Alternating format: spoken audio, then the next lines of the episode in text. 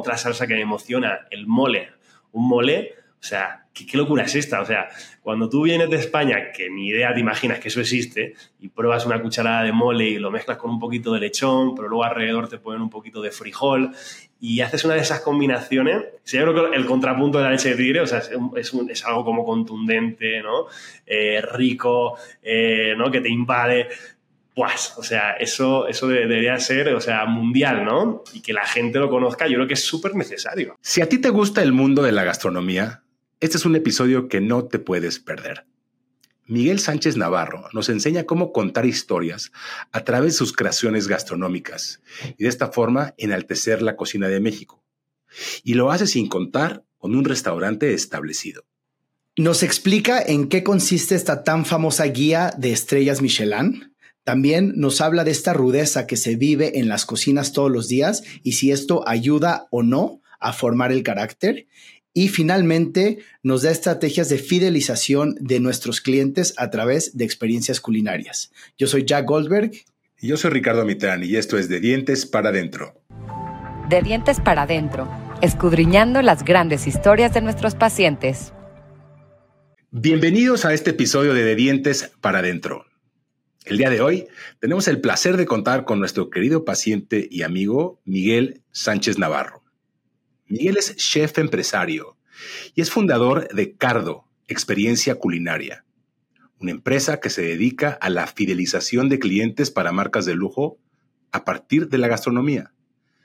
Miguel nació en un pueblito en la región de Murcia que se llama Caravaca de la Cruz y desde hace rato ya vive en nuestro país. Miguel, qué placer tenerte con nosotros. Bienvenido a De Dientes para Adentro.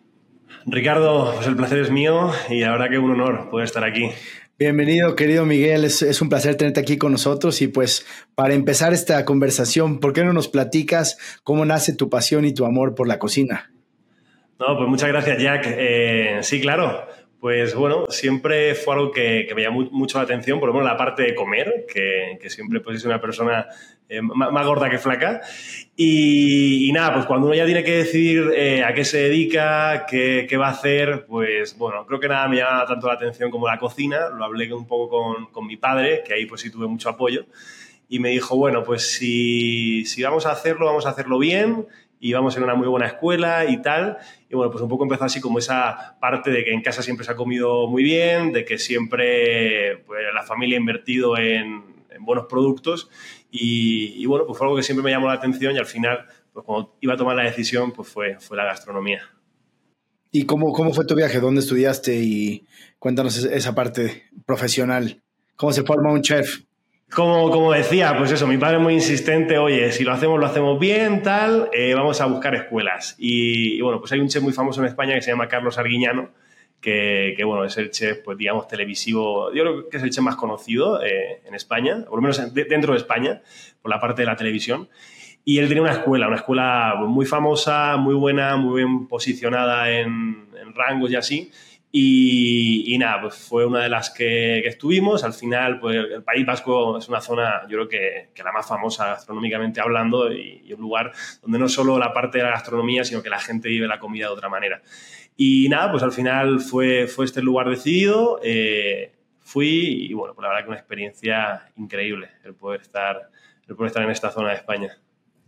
Oye, y esta, esta zona de España que, que también se caracteriza por ser la región con más sitios con estrellas Michelin, ¿cierto? Yo creo que es una, es una de ellas. Eh, no sé si Japón puede llegar a superar. Eh, el tema, sobre todo en, Japón, es que los restaurantes son muy pequeños. Entonces, pues hay mucho, ¿no? Para cubrir como esa necesidad. Y eh, en España, en general en Europa, el restaurante es un poco más grande. Pero sí, definitivamente dentro de España es el lugar con, más restaurantes, donde, donde hay más visitas para, para ese tema. Eh, pues hay un, turismo gastronómico importantísimo, yo diría de, lo más importante del mundo, si no el más importante.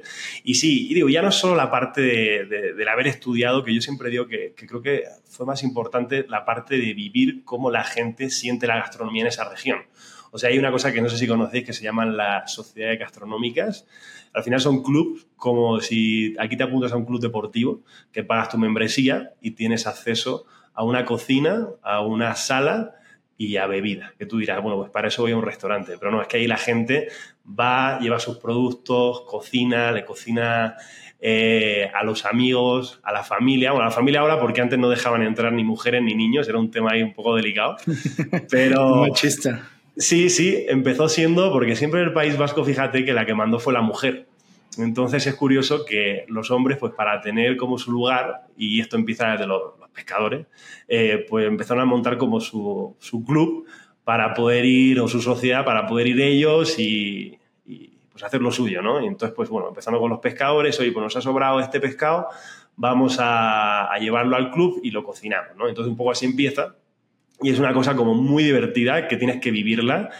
Eh, la gente, bueno, aprende todo de todos, cocinan, se ríen, eh, el alcohol pues es al, costo y es un lugar pues para aprender, disfrutar y, bueno, y, pillarse la, de la vida, ¿no? Porque ahí la gente tampoco escatima en esa parte. Que sepas, tú existe en el mundo un concepto parecido a esto de las sociedades gastronómicas, porque ahora que lo cuentas suena tan lindo. Yo creo que, yo lo he escuchado, se ha escuchado que han, intentado hacer réplicas pues, en otra parte de, España, no sé si aquí en México algún grupo vasco ha hecho alguna cosa parecida, pero tal cual, tal cual yo no conozco. Y no, ya había, pues digo, en aquella época yo era muy joven, pero, pero eh, no sé, tenía amigos que sus papás estaban apuntados a dos. O sea, si es una cosa... Y luego hay niveles, ¿no? Está pues la que la que tiene una maquinaria, una sala, una cocina así espectacular y hay más básicas. Entonces, un poco para todos. Pero ahí te puedes encontrar desde la sociedad que hizo, no sé, los empresarios más potentes del País Vasco y gente pues, mucho más humilde, pero que todos están en eso, definitivamente sí. ¿eh? Platícanos, Miguel, cómo ha sido tu experiencia en los diferentes restaurantes con estrellas eh, que has participado y, qué, has aprendido de ellos. ¿Qué, experiencias te llevaste de cada uno de los chefs con los que estuviste? Pues sí, claro. Fíjate que el primer restaurante que yo estuve, bueno, he estado en varios. O sea, al final siempre mi, tirada fue eh, aprender lo primero y me daba igual el cobrar, el ganar dinero, o sea, lo, primero era aprender, aunque estuviera haciendo lo más básico y en lugares buenos, pues para tener como esa referencia, que luego te enseña valores que a la larga te das cuenta de limpieza, de organización, de respeto al producto, de conseguir la mejor materia prima, que es una cosa pues que al final te, va, te vas quedando con eso, ¿no? Y el, primero fue Aquelarre, fue directamente después de, estudiar, me llevaba muy bien con, con, el director de la escuela y me ayudó a entrar y pues hice pues unas prácticas. Eh, estuve ahí un año, eh, digamos que el proceso de formación pues va pasando por todas las partidas y vas aprendiendo. Es un restaurante que me gustó mucho y fue una elección eh, creo que muy acertada, porque en aquella época que sí estaba pues esa parte del el bully que, que, todavía seguía, yo estaba a punto de ya, ya cerrarlo Ferran Adrià, pero, pero bueno, o sea, eh, estaba muy, muy de moda la parte molecular. Pero a mí era algo que, que nunca me llamó la atención, aunque sí la técnica, que creo que es importante. Y ese restaurante como que unía eso, unía eh, sí el tener eh, ciertas técnicas, cierta manera de entender la cocina mediante pues a espumas, gelificantes, eh, deshidratado, incluso fermentados y tal, pero respetando mucho lo que era la parte principal del producto y haciéndolo tradicional. Entonces podías encontrar un plato, que a lo mejor el centro o el núcleo del plato era la parte de un pescado perfectamente cocinado, como se hacía tradicionalmente, no sé, por ejemplo, un bacalao confitado, ¿no? Con sus ajos, con su buen aceite de oliva, con, ¿no? Pero alrededor ya metían mucha técnica. Entonces ahí encontraban, no sé, pues deshidratar la piel para hacer después un crujiente, eh, hacías con kuzu, que es un gelificante que aguanta temperatura japonés, eh, pues una, no sé, la falsa cococha, eh, bueno, en fin, había como mucha cosa detrás, entonces para mí estuvo como muy divertido el poder entender lo que era llevar al máximo nivel la gastronomía eh, o, los productos del País Vasco, pero envolviéndolo con producto o con técnicas, pues, digamos, moleculares, por decirlo de alguna manera. Miguel, cuando, cuando hablas de tu proceso de, inducción, ¿no? Que te invitan a participar en el restaurante y que, bueno, parecería como que habitualmente eh, hay un proceso donde entras desde abajo y, vas poco a poco creciendo sobre, sobre este proceso. Y hemos escuchado que es un poco como las residencias médicas. Generalmente hay algo de maltrato al, al, al, que entra de abajo. ¿Nos quieres contar un poco de cómo ha sido tu experiencia? Porque mucho se escucha de eso, ¿no? Sí, definitivamente. He, tenido suerte porque creo que me han tocado restaurantes. Y digo, y terminando de contestar a la otra pregunta, pues he pasado por varios más. Estuve pues en, Nueva York en, varios de, los famosos. Estuve un rato en Le Bernardin. Pude conocer la cocina de Daniel Bolud. Pude conocer en, con George Méndez en su restaurante portugués también ahí en Manhattan. Estuve en Marea, que también es uno de los mejores restaurantes italianos y que en aquella época tenía su estrella Michelin. Eh, y, en todos estos que han sido varios, eh, y alguno más que se me escapa entre Barcelona y así, eh, sí es verdad que como en todo, pues cuando llega nuevo, pues no faltan las bromas. O sea, siempre me tocó como una dinámica que sí como muy de, broma, de, de, a lo mejor ligeramente pesada, pero no eh, algo demasiado agresivo, que sí lo he escuchado muchísimo desde que, no sé, dejan una sartén caliente y te dicen, pásamela para que, te quemes. O sea, eso pasa. o, que, o, que, directamente vas por ahí y te dan un codazo y te dicen, espabila, chaval. Eh, pero, pero, digo, siempre como que en la cocina, al ser. Yo a veces como que lo comparo con cuando uno, por ejemplo, está en una, en una fábrica o algo así. A lo mejor sí hay tiempo, pero creo que no es tan momentáneo como lo que es la cocina, porque comenzar se sentó y en menos de 5, 10, 15 minutos tienes que sacar la comida. Entonces, sí hay un momento de presión y estrés que, que, supongo que en otros trabajos no es tanto. Ahora, eh, todos los chicos que están en la cocina son aspirantes a chef, ¿cierto? O sea, eso es algo...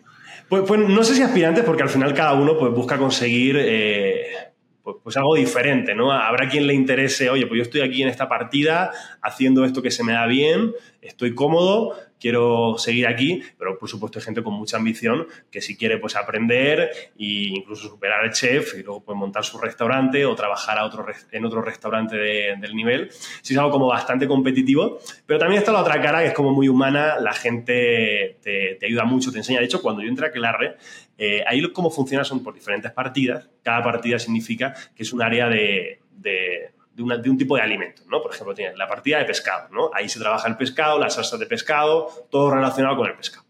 Tienes la partida de aperitivos, donde están como esos aperitivos que te ponen al principio pequeños, tienes la parte de pastelería, tienes el cuarto frío donde salen como los primeros platos más fríos, eh, tienes eh, la partida de carnes, tienes la partida de mariscos, ¿no? Digo, acá pues hacer un tres estrellas muy grande, eh, pues había como muchas partidas, ¿no? Y la primera que a mí me tocó fue carnes, y fíjate que el que tuve era un mexicano, digo, porque ahí está el jefe de partida y luego están los dos pelados, o sea, yo era uno de ellos, y otro que son los practicantes, y cómo funciona es que te dejan un mes en cada partida, un mes y medio.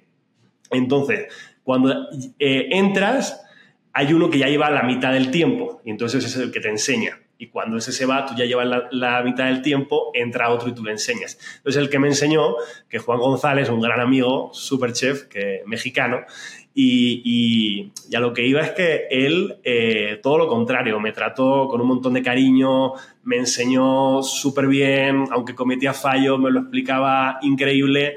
Y, y, digo, también está como la otra parte humana que, que si la gente pues a veces tiene como mucha paciencia, sobre todo con los nuevos, y, te ayuda de, de corazón, ¿no? Me, me, acuerdo que leí alguna vez el libro de Anthony Bourdain que se llama Kitchen Confidential, no sé si lo leíste, eh, y justo habla de muchísimas experiencias de estas que comentaba Ricardo, de, de cómo, cómo, cómo pueden maltratar a, este, a los empleados y cómo también ves las diferentes personalidades de la gente dentro de ese microcosmos, ¿no? Que es la cocina. Me llamaba mucho la atención el respeto y el cariño que tenía él por los ayudantes mexicanos.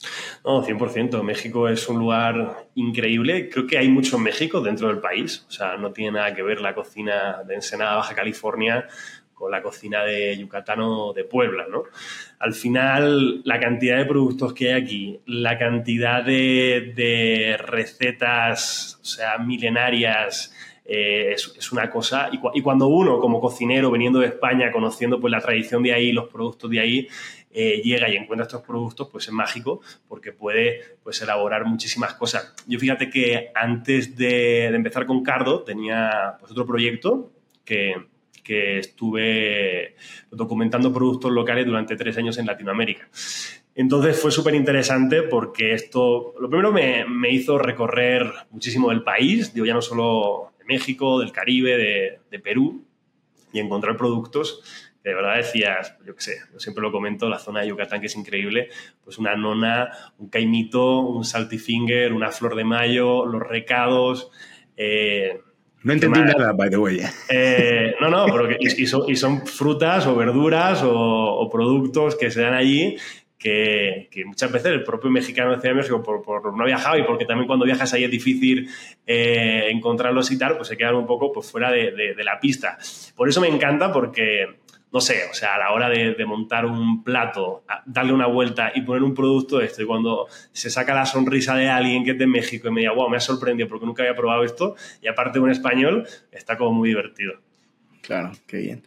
Ahora, Miguel, hablaste mucho de las estrellas eh, Michelin o Michelin. ¿Nos podrías explicar en qué consiste el concepto de las estrellas, cómo se ganan, quién decide y qué tipo de prestigio le da a los restaurantes para los que no conocemos eso a fondo? Ok, ok, sí, sí. Pues bueno, eh, hasta lo que yo sé, eh, pues la guía Michelin es una guía que, un poco lo que evalúa es la calidad del restaurante y, y en el más amplio sentido de la palabra. O sea, hay restaurantes que he escuchado que, por ejemplo, ellos no pueden tener la tercera estrella porque el lugar no invita a que tenga la tercera estrella, no es un lugar increíble, ¿no?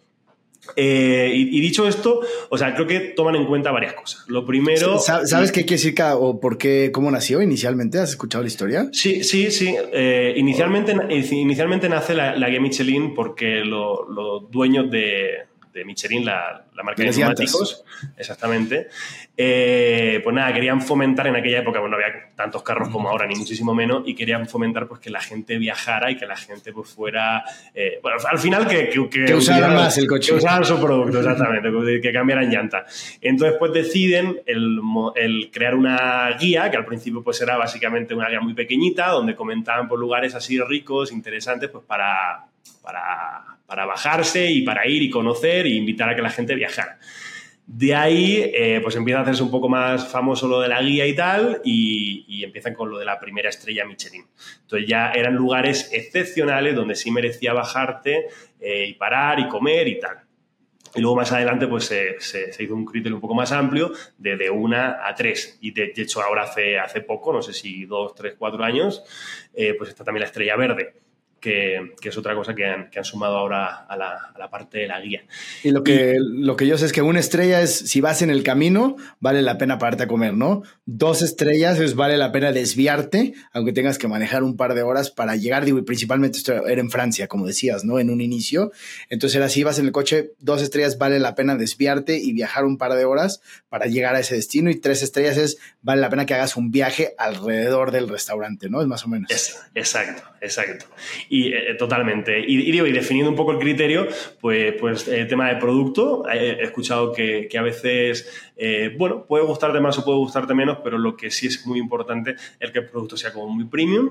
Eh, entra también parte la, la creatividad, entra también en parte el, el, servicio, la sala, por supuesto pues todo lo que, lo que mueve eso, y otro el, propio espacio, ¿no? Pues no es lo mismo, por supuesto, estar en un lugar, eh, cuatro paredes y sin ventanas y en ningún lugar, que, no sé, que estar, por ejemplo, en aquel arre, en un salón increíble, eh, donde te envuelve todo lo mejor y aparte con unas vistas al, al mar Cantábrico que te mueres, ¿no? Entonces, pues eso, por supuesto, que también, que también lo tienen en cuenta que, que by the way, eh, pues están, están a punto de, llegar las estrellas Michelin a México. De hecho, ahora me estoy relacionando mucho con, con esa parte. Vamos a hacer, bueno, ya hemos hecho un, un evento eh, ahí muy petit para ese tema y ahora eh, estamos a punto de cerrar también para, para, hacer un evento ya un poco más masivo, donde ya se va oficialmente decir que, que la guía Michelin llega y, y, lo digo abiertamente porque no es ningún secreto, o sea, ya, ya se comenta, pero ya lo van a hacer como el evento para eh, para contarlo. ¿no? Ahora, y hablamos de, la guía, pero ahora eh, cuéntanos esto de World 50 Best, que también ha, tenido mucha atracción en los últimos años y sobre todo en Latinoamérica. ¿En qué consiste esa, nueva clasificación? Bueno, pues al final es la, lista que un poco decide... Eh, pues, pues, romper con ciertos parámetros que también tiene la guía Michelin. Nos encontramos, por ejemplo, restaurantes que han estado superposicionados, como pueda ser Noma, como pueda ser eh, pues en algún momento Mugaritz, eh, pues que no tenían las tres estrellas y restaurantes al contrario que tienen tres estrellas y ni lo esperan estar listas. Entonces yo creo que hay pues una diferencia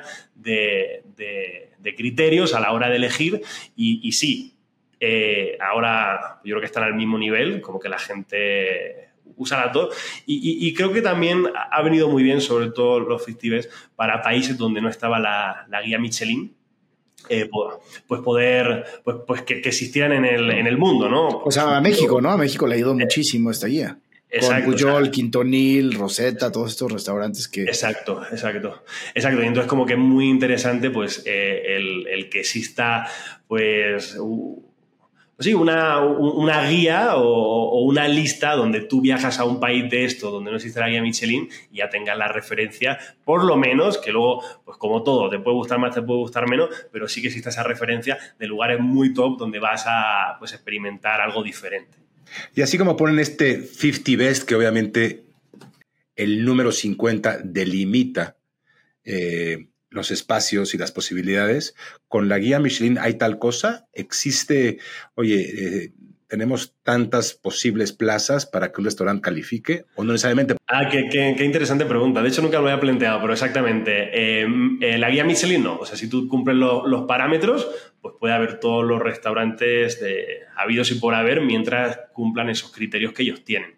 Y cuando digo vienen, eh, o sea, eso significa que, que al final, pues tiene que estar muy relacionado con, el, país. O sea, lo, que yo he conocido, he escuchado, eh, que el país tiene que pagar una, suma importante para que la guía Michelin llegue. ¿Y tienes idea de en qué año ya saldrá México en, la guía? Eh, la, verdad no, eh, y, creo que no eso no lo sabe nadie, podrían ser puras especulaciones, pero bueno, teniendo en cuenta que, que ya en septiembre se, oficialmente ya se va a decir que llega la guía Michelin a México, yo supongo que, es... Un año más. Pues un año más, yo espero. Un año, un año y poco. O sea, para 2025 espero que ya esté.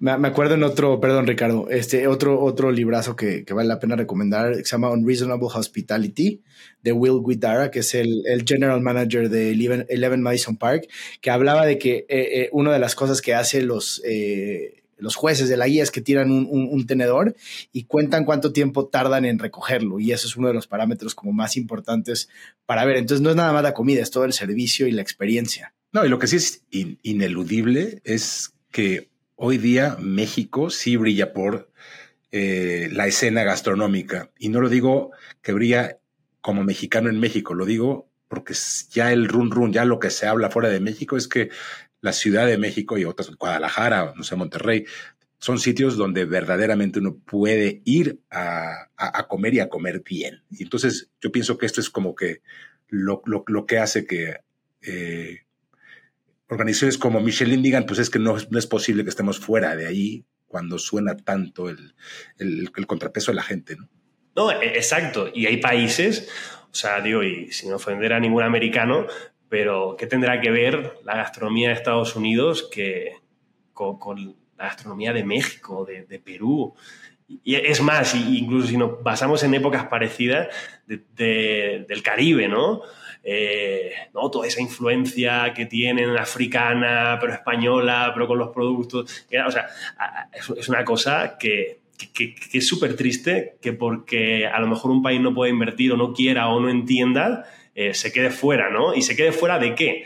Del turismo, de que la gente conozca, de que, de que al final pues, pues, pues, todos puedan vivir esa parte tan, tan importante y tan bonita que es la comida, ¿no? Digo, yo casado con peruana, viajo muchísimo a Perú, y, es súper rico el, encontrar esos matices de sabores que, te pueden hacer llorar. O sea, una, leche de tigre bien hecha donde encuentras en en el mismo equilibrio, no sé, 8, 10, 12 ingredientes perfectamente balanceado, si lo pruebas y es fresca y te abre las papilas gustativas, si lo mezclas con el pescado, luego aparte con el camote, con...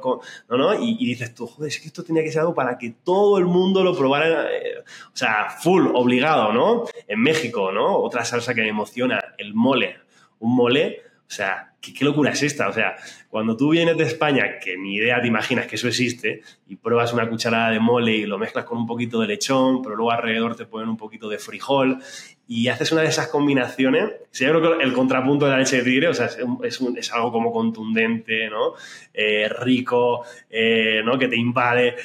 Pues, o sea, eso, eso debería ser, o sea, mundial, ¿no? Y que la gente lo conozca, yo creo que es súper necesario, súper necesario porque es emocionante. Qué increíble, Miguel. Ahora, ahora que hablabas eh, hace unos momentos de, del trato de la gente en la cocina y, ahora quisiéramos que nos platiques un poquito más de qué es Cardo, qué tipo de experiencias hacen. me gustaría preguntarte qué tipo de liderazgo tienes tú y en base a tu experiencia. Ahora lo que hemos visto nosotros, eh, Ricardo y yo en el consultorio y hemos hablado con muchos entrevistados en el podcast es que las nuevas generaciones ya no quieren trabajar como se trabajaba antes, ya no aceptan o ya no este, pueden eh, soportar tanta presión como se hacía que puede resultar, o sea, puede sonar negativo, pero como tú dijiste, te van formando tu carácter y al final vas aprendiendo esas experiencias. ¿Cómo ves tú a esas nuevas generaciones en la parte de la cocina que, tienes tú en tu equipo y, y cómo lo manejas? ¿Qué recomendaciones tienes para poder formarlos de una mejor manera? Ok, pues qué, pregunta tan interesante. bueno, os estaba contando eh, que acabo de estar eh, trabajando en Culinary Art School, que es una universidad, un colegio de gastronomía increíble. O sea, la verdad que la palabra es increíble. Está Tijuana. Y ahí me ha tocado pues, pues, manejar a ciertos chicos que ves un poco el perfil. Yo creo que, pues como todo en la vida, siempre hay gente que, que creo que se apasiona más y se apasiona menos. Y eso creo que, eh, empezando por ahí, es importante. Y luego después de esto, pues hay gente que es un poco más ruda, un poco menos. Pero me ha llamado la atención que, que sí hay gente muy echada para adelante, que hay gente con muchísimas ganas, con, mucha motivación, que daba el extra incluso fuera de las clases, y a mí eso me ha sorprendido. esta generación de cristal que, comenta, pues seguramente sí existe, sí se da, eh, pero creo que a nivel gastronómico sí hay gente que le gusta, que se apasiona, porque no es un trabajo que vas a ganar en general eh, millones, no es un trabajo que, que que vas a tener muchas vacaciones, es un trabajo que sí es duro, es bonito, pero duro. Y lo que me ha tocado a mí vivir, por lo menos con estos chicos, es que hay, hay mucha esperanza.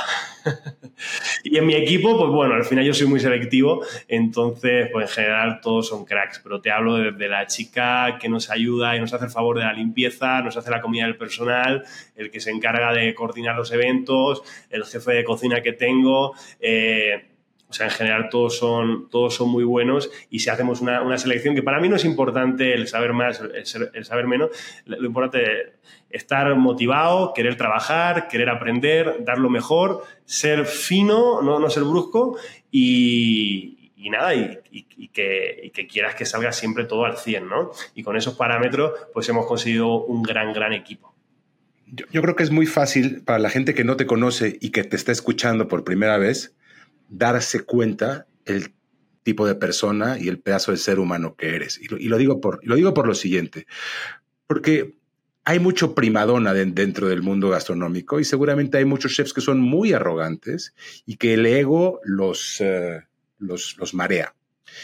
Y mucho de eso también matiza potencialmente el, el, maltrato que puede existir también dentro de esa cocina de ese chef y nosotros que hemos tenido el privilegio de verte a ti, cómo, cómo eh, llevas a tu equipo, pues te das cuenta y les decimos a los que nos están escuchando que es el mismo Miguel que nos está hablando ahora.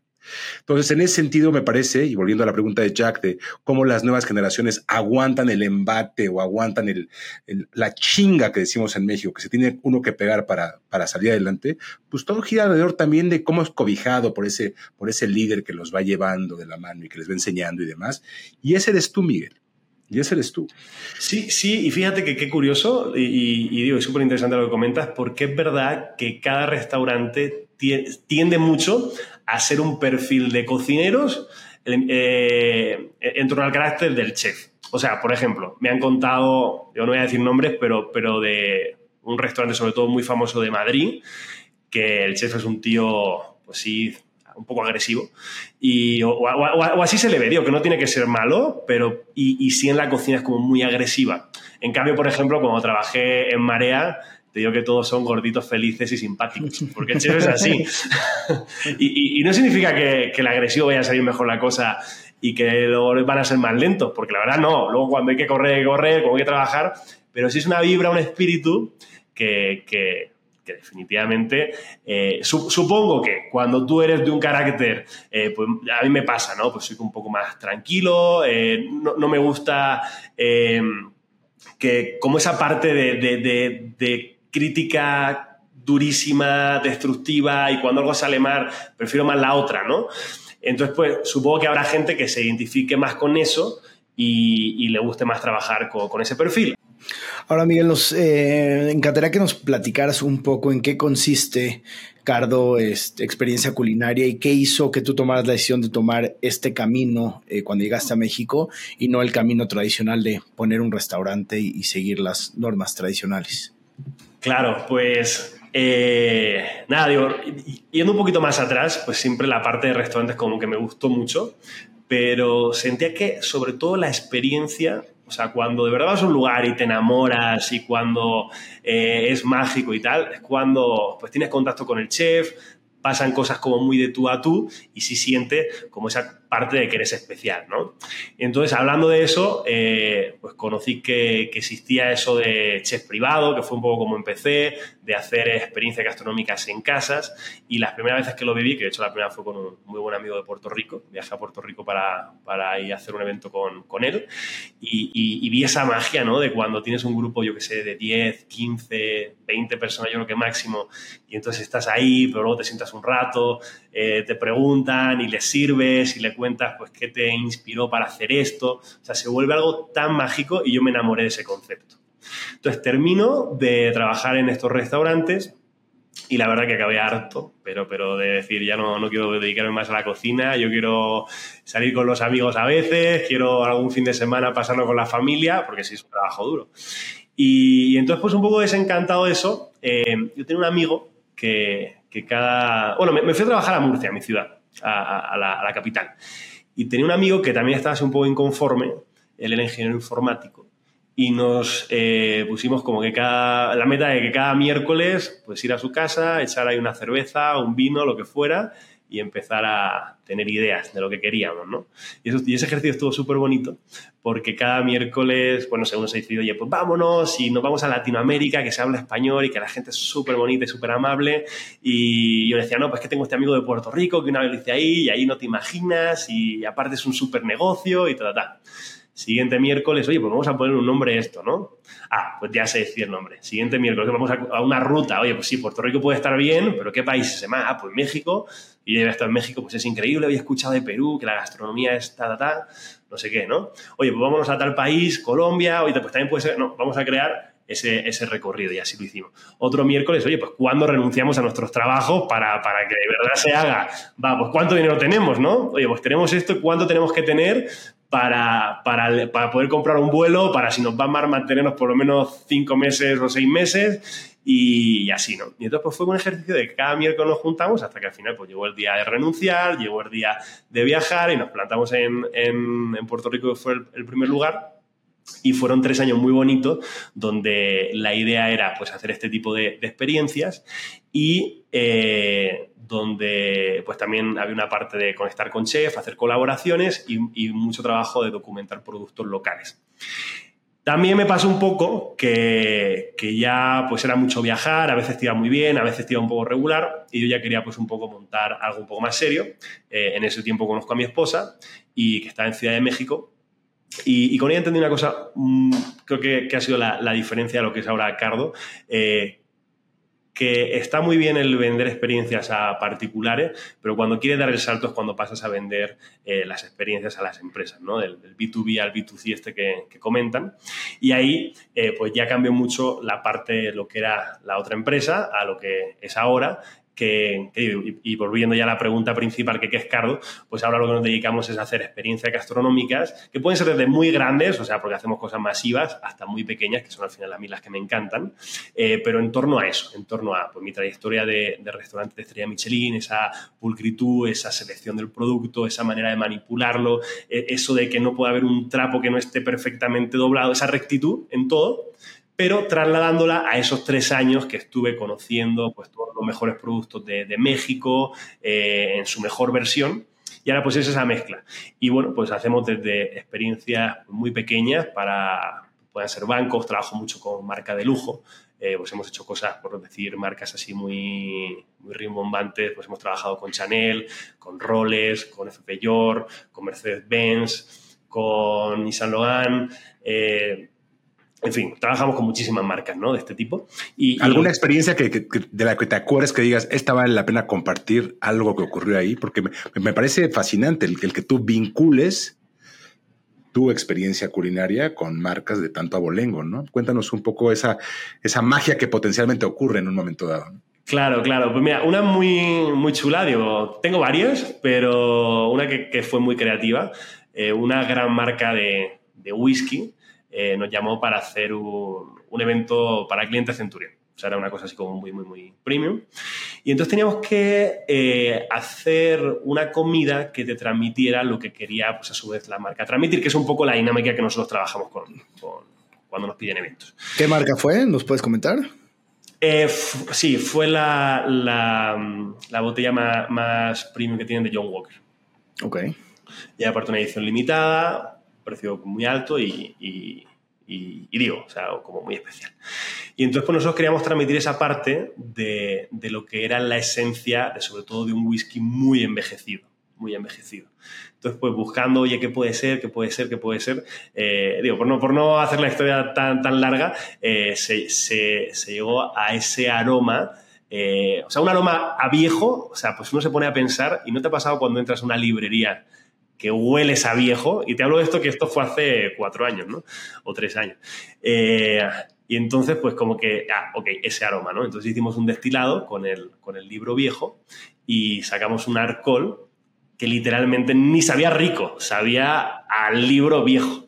Y con eso hicimos un postre y fue como el último toque donde se hizo como una ganache montada en forma de espuma eh, que sabía libro viejo y con todos los demás eh, pues, acompañantes que ya, ya se hacía rico, ¿no? Pero como esa sensación de cuando lo probabas y la gente decía, joder, es que me está transmitiendo absolutamente algo antiguo, algo envejecido. Estás comiendo un pedazo de la biblioteca de Alejandría, ¿no? Exactamente, exactamente, pero que te evoca mucho pues esa parte de viejo, ¿no? Eh, pues no sé, digo, eventos rimbombantes también así que hemos tenido, pues pues con Chanel, una vez que trajeron joyas así eh, increíbles desde de, Francia, hicimos pues un evento para las 70, eh, pues eran casi todas mujeres, eh, que más compraban Chanel del país, y entonces pues eso, pues presupuestos pues, muy chulos para poder trabajar con cosas, y ahí pues lo que tenías que, que ver era pues cómo transmitir a través de la comida la parte de, por supuesto, Francia, por supuesto, la alta joyería, por supuesto, eh, la calidad al máximo esplendor, pero manteniendo pues, que estábamos en México y que era pues, el país donde se estaba haciendo el evento. ¿no? Querido Miguel, escucharte es, una gozada, eh, no solo porque tienes un muy contagioso estilo eh, que nos hace conectar con la pasión que tienes por, por la gastronomía y demás, sino porque aparte eres un gran contador de historias.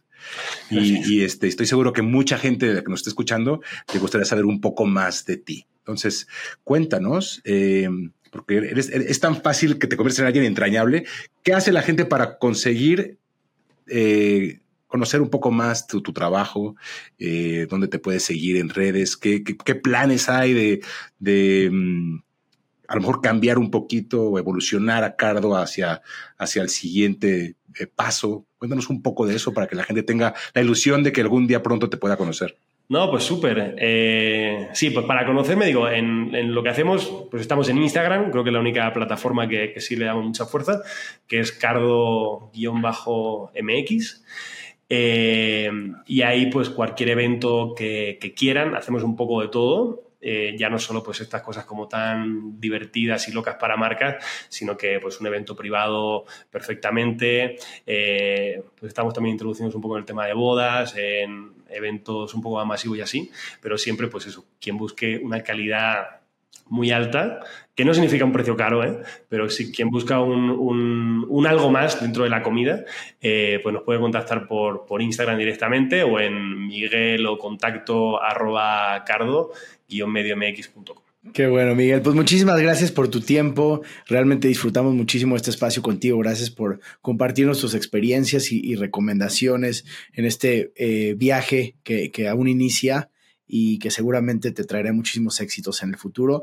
Muchísimas gracias a todos los que nos escuchan. Eh, recuerden que esto es de dientes para adentro. Todos los lunes sacamos un episodio nuevo y si algo de este episodio te llamó la atención o te cayó algún 20 o algo te gustó, eh, te pedimos que lo compartas con tu gente cercana, que lo compartas en redes sociales y nos tagues para que así podamos llegar a mucho más gente con estos mensajes. Realmente muchísimas gracias.